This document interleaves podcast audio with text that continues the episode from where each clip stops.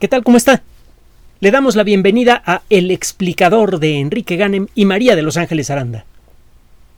En la ocasión anterior le presentamos un caso de un tema que se nos había quedado en el tintero como consecuencia del diluvio interminable de trabajos atractivos relacionados con la pandemia de COVID-19 y con el virus que la causa, con SARS-CoV-2.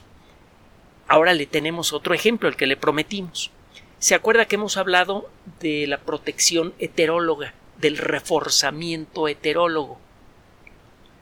Cuando usted le, le presenta dos retos diferentes al cuerpo sobre la misma enfermedad, la respuesta del sistema inmune tiende a ser mejor. Es más fácil que quede usted bien protegido contra una enfermedad si se pone dos vacunas diferentes con ciertas restricciones. Esto no crea que vale para todas las enfermedades o que vale para todas las vacunas. Pero el caso es que se ha observado esto cuando el cuerpo es retado frecuentemente por el mismo agente infeccioso, desarrolla una respuesta inmune más ágil, más intensa, más efectiva. Y bueno, acuérdese usted cómo estuvo el asunto de las vacunas. Al principio nadie creyó que fuera posible desarrollar vacunas en un intervalo de tiempo mínimamente razonable. Luego se creyó que esas vacunas podrían ser peligrosas o poco efectivas, que las mutaciones del virus iban a escapar fácilmente a las vacunas. Total, uno a uno nuestros temores fueron eh, eh, siendo enfrentados con experimentos y observaciones y han ido desapareciendo. Ahora ya tenemos una mejor idea de lo efectivas que son las vacunas, de eh, cuáles son sus limitaciones. Y eh, bueno, pues como consecuencia de la enormidad del problema, hay casi 8 mil millones de personas en el mundo y se trata de una enfermedad extraordinariamente contagiosa, pues el fabricar vacunas suficientes para todos es un reto de, primer nivel. Y es por esto que se busca explotar al máximo la capacidad de todas las vacunas. Se viene el asunto de la, relación aparente entre algunas vacunas eh, que se fabrican a gran escala como la de AstraZeneca y eh, la aparición de coágulos en casos rarísimos, se dejan de utilizar, se empiezan a acumular dosis eh, rechazadas de, AstraZeneca y se comienza a juguetear con la idea de, bueno, hay un montón de gente en el mundo que no se ha vacunado, el riesgo de contraer este problema de, de los coágulos es bajísimo. Em, gracias a otros trabajos empezamos a tener idea de cómo adelantarnos a ese problema y, y tratarlo a tiempo, etcétera, etcétera. Entonces algunas personas empezaron a decir, oye, ¿qué hacemos con todas estas vacunas? Eh, eh, una de las primeras preguntas fue, ok, ya le dimos la primera dosis a este grupo de personas de X edad en varios países, esto pasó en Europa. No nos vamos a arriesgar, no vamos a jugar con su salud mientras no tengamos claro si esta vacuna real, me refiero a la de AstraZeneca, genera o no problemas de coágulos en casos rarísimos, no, no vamos a dar una segunda dosis de AstraZeneca. ¿Qué hacemos? ¿Revacunamos a estas personas con dos dosis de alguna otra vacuna? ¿O les damos una segunda dosis de alguna de las vacunas y vemos qué pasa? Se hace esto, se lo narramos en su momento, le describimos, eh, le dimos los datos de la revista y el nombre de la publicación, y bueno, funcionó. O cuando menos eso fue lo que salió en un primer estudio. Y eh, bueno, a partir de eso se comenzó a recomendar utilizar este esquema de vacunación heterólogo para darle el mayor uso posible a las vacunas que habían sido producidas hasta este momento y poder aprovechar el hecho de que muchos países avanzados eh, con razones no muy claras rechazaban la vacuna de AstraZeneca para utilizar esas vacunas en países menos favorecidos. Fue publicado un trabajo. Bueno, eh, déjeme comentarle algo más. no se tenían eh, suficientes datos clínicos en estudios a buena escala sobre la efectividad y seguridad de este esquema en, grandes números. Es decir, eh, se intentaron, se, hicieron algunos estudios en donde a unas cuantas personas se les dieron una dosis de una y otra dosis de otra vacuna y eh, pues eh, los datos resultantes fueron interesantes, no hubo casos de reacciones alérgicas demasiado intensas, se acordará usted de la nota que dimos en su momento, la protección, cuando menos en lo que a cantidad de anticuerpos parecía apropiada y ya. Pero quedaba la duda, bueno, una cosa es que hagamos esto con un grupo pequeño de personas. Y si empezamos a hacerlo a gran escala, ¿qué va a pasar? ¿Podemos mezclar cualquier vacuna con cualquier vacuna? ¿Dar una primera dosis de AstraZeneca y otra de Pfizer o de Moderna o de Sputnik? No hemos tenido tiempo ni circunstancias para contestar todas estas preguntas. Usted cuando recibe un, cargamento de alguna vacuna que China, rusa, eh, americana, europea, la que sea, pues lo primero que hace es empezar a aplicarla a su población eh, lo más rápido posible para cortar la pandemia también lo más pronto posible.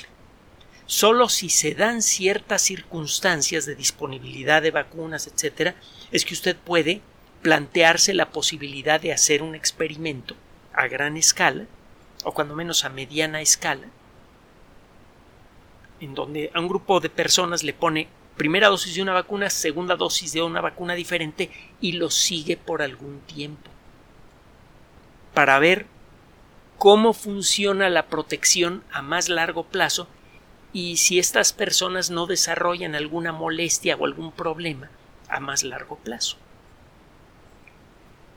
De eso se trata un trabajo que originalmente fue publicado el 14 de julio de 2021 en la revista de medicina de Nueva Inglaterra, el New England Journal of Medicine. De nuevo, y como en la gran mayoría de los casos que le hemos mencionado, los trabajos de investigación publicados en esta revista y relacionados con COVID-19 son gratuitos. Los puede usted descargar. Y de nuevo, el leer estos artículos de investigación, si no tiene usted eh, la costumbre de hacerlo, puede resultar al principio algo pesado, pero es emocionante. Está usted viendo cómo estamos comiéndole poco a poco a nuestra ignorancia, cómo descubrimos pequeños cachitos de verdad. Bueno, en este caso, este documento es eh, lo que se llama una eh, carta al editor. El jefe de, o, los encargados, eso puede variar, de un proyecto de investigación envían una carta en la que resumen los resultados de un trabajo. Un trabajo que más adelante redactarán con gran lujo de detalle y lo presentarán a consideración de los editores para que ellos manden copias del artículo a los expertos en la materia que, puedan decir, mira, sí está bien el artículo, pero que le modifique estas comitas por aquí, o no, este artículo dice necedades por esto.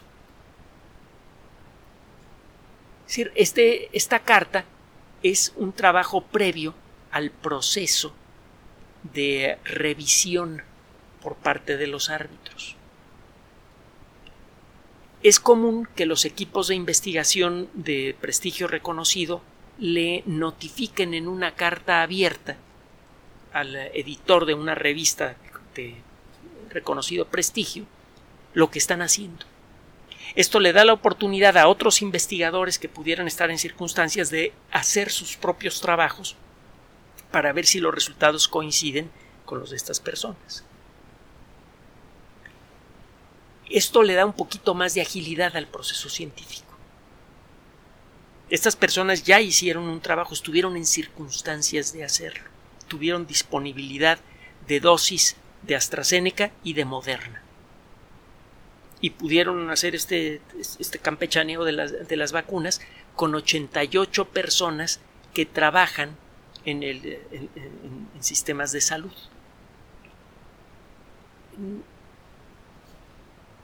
Esto fue como consecuencia de la, realización de este experimento, del anuncio que se hizo en Europa de, decir, ¿saben qué? vamos a suspender un tiempo el uso de la vacuna de AstraZeneca para evaluar mejor cómo va el rollo. Entonces fue cuando eh, los responsables de salud dijeron, bueno, es que ya tenemos este grupo de gente que tiene la primera dosis de, de AstraZeneca, ¿qué les vamos a hacer? Como parte de esta situación se planteó el rollo de las vacunas heterólogas y 88 personas que trabajan dando servicios de salud participaron en este proyecto. En realidad hubo más voluntarios, pero después de una entrevista con ellos se separan aquellos voluntarios que probablemente tienen diabetes o tienen alguna otra cosa que pudiera distorsionar los resultados. Si usted quiere ver qué tan efectiva y segura es una vacuna en una persona promedio, toma usted un grupo de personas que no tengan alguna distorsión en el funcionamiento de su cuerpo que pueda desorientar los resultados. Si una persona que tiene diabetes eh, recibe la vacuna y de poco tiempo después tiene una crisis eh, eh, con, con, sus niveles de azúcar, quedaría la ambigüedad de si la crisis fue disparada por la vacuna o no. Entonces, si no quiere ese tipo de ambigüedades, entrevista usted a las personas, parece que hubo muchos voluntarios, y en este caso se seleccionaron a 88 personas sanas más o menos con las mismas características, que ya habían recibido una primera dosis de la vacuna de AstraZeneca entre 9 y 12 semanas antes del inicio del estudio. Ya tenían todos la primera vacuna. Ahora, a 37 de esas 88 personas se les dio una segunda dosis de AstraZeneca y a 51 de ellos se les dio la vacuna de Moderna. La edad promedio del grupo era de 46 eh, años para las personas que recibieron las dos dosis de AstraZeneca y 40 años para las personas que recibieron una de AstraZeneca y una de Moderna. Se tomaron muestras de sangre al momento de ponerles la, la vacuna para ver cómo estaba su sistema inmune que ya comenzaba a reconocer al virus por la primera dosis de AstraZeneca. Se le toma luego una muestra de 7 a 10 días después de la inyección y luego 30 días después de, perdón, de 7 a 10 días después de la segunda inyección y luego 30 días después de la segunda inyección. Se eh, em, eh, miden niveles de, anticuerpos. En este eh, se mide el nivel, la cantidad de anticuerpos en la sangre y se mide qué tan reactivos son estos anticuerpos contra modelos del virus. Se toma un virus modelo, que puede ser un virus sintético, por ejemplo, que tiene proteína de pico en el exterior, y se ve que también funcionan esos anticuerpos para neutralizar la proteína de pico. Con eso lo que se pretende medir es la cantidad y calidad de los anticuerpos generados por las personas que recibieron sus dos dosis estándar de AstraZeneca y las personas que recibieron la vacuna heteróloga, una de AstraZeneca y una de Moderna. No se mide en este trabajo el nivel de actividad de las células T. Como le hemos comentado recientemente, este asunto de medir la capacidad, la actividad de las células T es algo reciente, es algo que apenas comienza a hacerse. Y como consecuencia de eso, no todo mundo tiene montado un eh, equipo de laboratorio, los reactivos, las técnicas, los aparatos para poder hacer las mediciones. Lo que sí se puede hacer utilizando técnicas estándar, ya conocidas desde hace tiempo, es medir la cantidad de anticuerpos y la reactividad de los anticuerpos, y eso fue lo que hicieron estas personas. Ah, porque recuerde, perdón que insista, que el sistema inmune ataca de dos maneras diferentes un agente invasor, uno con anticuerpos y otro las células T que se van directamente sobre los agentes eh, invasores, si son bacterias, por ejemplo, o se van sobre las células que los producen, en el caso de los virus. Ahora sí. El rollo de todo el trabajo que se hizo, que es un trabajo principalmente sueco, eh, lo puede usted consultar en el artículo, eh, todos los detallitos de cómo fueron seleccionando eh, las técnicas para evaluar la cantidad de anticuerpos, todo eso lo va a encontrar en el artículo. O cuando me lo va a encontrar mencionado. cuáles son las cuáles son los resultados. Bueno, una de las cosas que se busca es ver cuál es la reacción del cuerpo ante la vacuna. Sabemos que una pequeña proporción de las personas que reciben estas vacunas, como pasa con todas las demás vacunas, pueden desarrollar molestias como dolores de cabeza, eh, urticarias, eh, escalofríos, fiebre, ese tipo de cosas. Bueno, una de las preguntas a responder importante es ¿las personas a las que les ponemos la doble vacuna tienen el mismo nivel de molestias? Algunas de esas molestias pueden desarrollarse muy rápidamente, cuestión de minutos, hasta convertirse en cosas, en problemas graves. Puede venir lo que se llama un shock anafiláctico. Entonces, en, en los casos de las vacunas cuando, eh, estándar, cuando se aplica usted dos dosis de AstraZeneca o Moderna, etcétera, la probabilidad de shock anafiláctico es escandalosamente baja. Muy inferior al de muchas vacunas clásicas del pasado, que ya de por sí tienen una posibilidad de desarrollar shock anafiláctico bajísimas. Pero bueno, este, una pregunta es, si me pongo una vacuna de una y otra de otra, ¿hay un riesgo mayor de shock anafiláctico? hay un riesgo mayor de reacciones secundarias menores. ¿A qué me estoy arriesgando si me pongo una de una y otra de otra?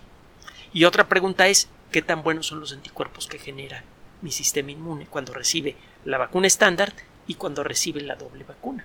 Son dos preguntas muy importantes a responder y son las dos más importantes que se plantearon los autores de este estudio. Ahí le van las respuestas. Se trata, lo reconocen los autores, de grupos pequeños, de algunas docenas de personas. Esto da un indicio de cómo debería funcionar el proceso con eh, grupos más grandes, pero ciertamente al mencionar que se trata de lo que se llaman cohortes pequeñas, grupos pequeños que participan en el estudio, los investigadores dejan en claro que conviene repetir este tipo de estudios a mayor escala.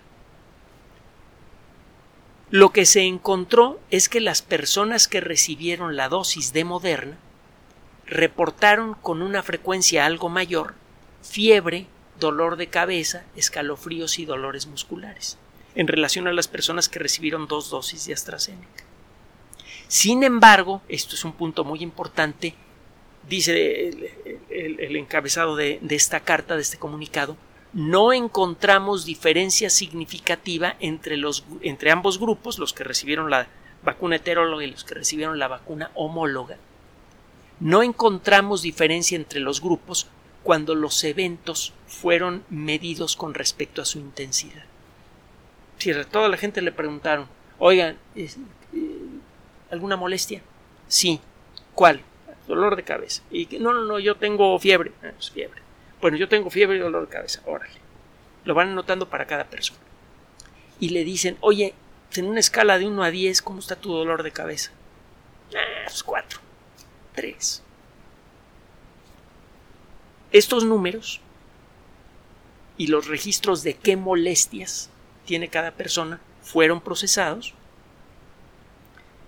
para poder contrastarlos y se encontró que efectivamente la gente que se pone una segunda vacuna diferente a la primera experimenta con mayor probabilidad molestias menores, fiebre, dolor de cabeza, dolores musculares y escalofríos.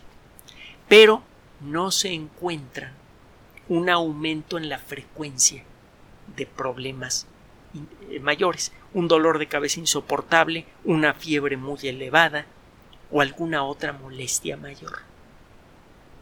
Es decir, el número de personas que reportan molestias severas, que es bajísimo, es esencialmente igual en los dos grupos. Esto significa, en términos generales, que el ponerse una vacuna heteróloga es más molesto, pero es igualmente seguro. Ahora, la efectividad de los anticuerpos, nada más de los anticuerpos. Este estudio, repito, no estudió células T. Dice la carta, concluimos que las personas que recibieron la vacuna heteróloga, es decir, las que recibieron primera dosis de AstraZeneca y segunda dosis de Moderna, pueden eh, reciben un estímulo eficiente para la producción de células B de memoria específicas contra SARS-CoV-2. Es decir, que sí desarrollan un buen sistema de producción de anticuerpos contra SARS-CoV-2. Y, esto es muy importante, la gente que recibió la vacuna heteróloga podría tener una mejor protección contra la variante B.1.351. Esa variante es la que se llama variante beta, la variante sudafricana. Una variante que al principio generó verdadero pavor porque era más peligrosa que las variantes que habían sido reconocidas antes. Era muy. Eh, se le reconoció mayor agresividad y mayor probabilidad de muerte. Estos datos sugieren que las vacunas de ARN mensajero, como Pfizer y Moderna, podrían ser utilizadas de manera efectiva para estrategias de vacunación en la que se da una tercera dosis a personas que han recibido dos dosis de la vacuna de AstraZeneca. Si usted ya recibió las dos dosis de AstraZeneca y queremos reforzar aún más su sistema inmune, estudiemos la posibilidad de dar darle a esas personas una tercera dosis de alguna vacuna de ARN mensajero. Pfizer o Moderna. ¿Por qué? Porque nuestros datos lo que nos dicen es que la gente que ya tiene vacuna, aunque sea una sola dosis de, de AstraZeneca que funciona con virus modificados, y luego recibe una de ARN mensajero, genera anticuerpos en mayor cantidad y más activos contra muchas variantes peligrosas como la variante sudafricana que la gente que nada más se vacunó con dos dosis de la vacuna de AstraZeneca. Entonces, la gente que ya tiene sus dos vacunitas estándar, podríamos reforzarle el funcionamiento de su sistema inmune con una dosis de vacuna de ARN mensajero. Aquí estamos hablando exclusivamente de gente que recibió dos dosis de AstraZeneca, que son varios millones si usted lee más allá del límite de la nota, se abren otras posibilidades. Usted tiene, por inventarme algo, dos dosis de la vacuna Sputnik V, que ha resultado, los datos que hemos encontrado en revistas arbitradas y lo hemos mencionado en su momento, son bastante buenos. Es una vacuna que funciona muy bien. Pero no quiere una vacuna de refuerzo a esa gente que ya le dio dos dosis de vacunas que funcionan con virus modificados, que es el caso de Sputnik V, les da una dosis de una vacuna de ARN mensajero. Que estas personas tienen un estímulo grande. Por un lado, una vacuna completa que utiliza virus y por el otro lado, una vacuna de ARN mensajero. Ahora que usted tiene dos dosis de Pfizer o de Moderna, usted recibió dos dosis de vacunas de ARN mensajero, se podría estudiar la posibilidad de darle usted una dosis de alguna vacuna que funcione con virus modificados, como Johnson Johnson, como Oxford AstraZeneca, como Sputnik V. Empieza a abrirse la posibilidad de, hacer una verdadera campechana de vacunas. Existe un aspecto que conviene considerar, un aspecto de precaución. La gente que recibió las vacunas heterólogas en este estudio experimentó más molestias. Todas fueron menores, pero experimentó más molestias. No sabemos si a la hora de empezar a mezclar una vacuna con otra, en ciertas combinaciones la situación puede ser diferente. Hay que irse con pies de plomo, hay que hacer los experimentos y eso requiere de tiempo y de dinero. Y ahorita lo primero que tenemos que hacer es utilizar las herramientas que ya tenemos que son bastante buenas, increíblemente buenas considerando el tiempo en el que se desarrollaron, para acabar con la pandemia de COVID-19. Una vez que haya pasado la emergencia, entonces sí, nos ponemos a hacer experimentos con estas vacunas o con las vacunas intranasales, ¿se acuerdan? Si resulta que necesitamos un refuerzo, probablemente lo que podría resultar mejor, habría que plantearse la pregunta de manera formal y hacer los experimentos, sería darle a todo mundo vacunas intranasales. Que tú ya te pusiste vacunas inyectadas, las que sean, no importa. Al cabo de un año, dos o tres o los que sean, te pones esto por la nariz. es muy probable que con eso se pueda crear una cobertura bastante más completa que la que ya tenemos, que es buenísima. Y a esto hay que agregar que de aquí a un año, cuando podría necesitarse una tercera dosis de refuerzo, esa dosis, además de venir probablemente en forma intranasal, acuérdese de los últimos artículos que hemos mencionado, podría incluir ya las mejoras para estimular defensas contra las variantes nuevas. Acuérdese que están saliendo ya las versiones 2.0 de algunas de las vacunas de ARN mensajero. Así que de aquí a un año a lo mejor ya tendremos versión 2 o versión 3 de las vacunas con nuevas mezclas genéticas para entrenar a nuestro cuerpo a defenderse contra las variantes más agresivas ya. Es decir, las vacunas están resultando ser mucho más flexibles y poderosas de lo que creíamos. Y están generando resultados mucho más atractivos que los que prácticamente nadie se habría atrevido a soñar hace un año. Entonces anímese los artículos científicos que usted puede consultar para que se convenza por cuenta propia de lo que le decimos lo que nos están diciendo es que las vacunas son maravillosas, que están funcionando bien y que podemos sacarle más jugo sin modificarlas, simplemente mezclándolas. Si a esto agregamos la llegada de nuevas variantes de vacunas con eh, las intranasales y con modificaciones para considerar las nuevas variantes, pues caramba, ya, ganamos. Lo único que necesitamos es lo de siempre, mantenga la disciplina, por favor. Ya sé que es hartante que esté yo repitiendo las cosas. A mí me chocaba que me repitieran lo que fuera. Pero el caso es que estamos a punto de ganar. Y lo único que necesitamos es mantener la disciplina, mantener el cuidado personal por nosotros y por los demás. Hágale caso a las autoridades de salud. Todo va por buen camino. Mantenga la calma. Gracias por su atención.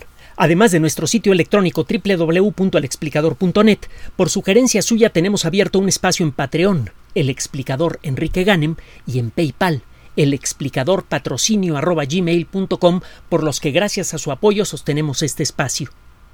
Puede usted descargar gratuitamente estos audios en formato MP3 en Spotify y en iTunes como El Explicador sitio oficial y en SoundCloud como El Explicador y con formato de video en YouTube en El Explicador sitio oficial.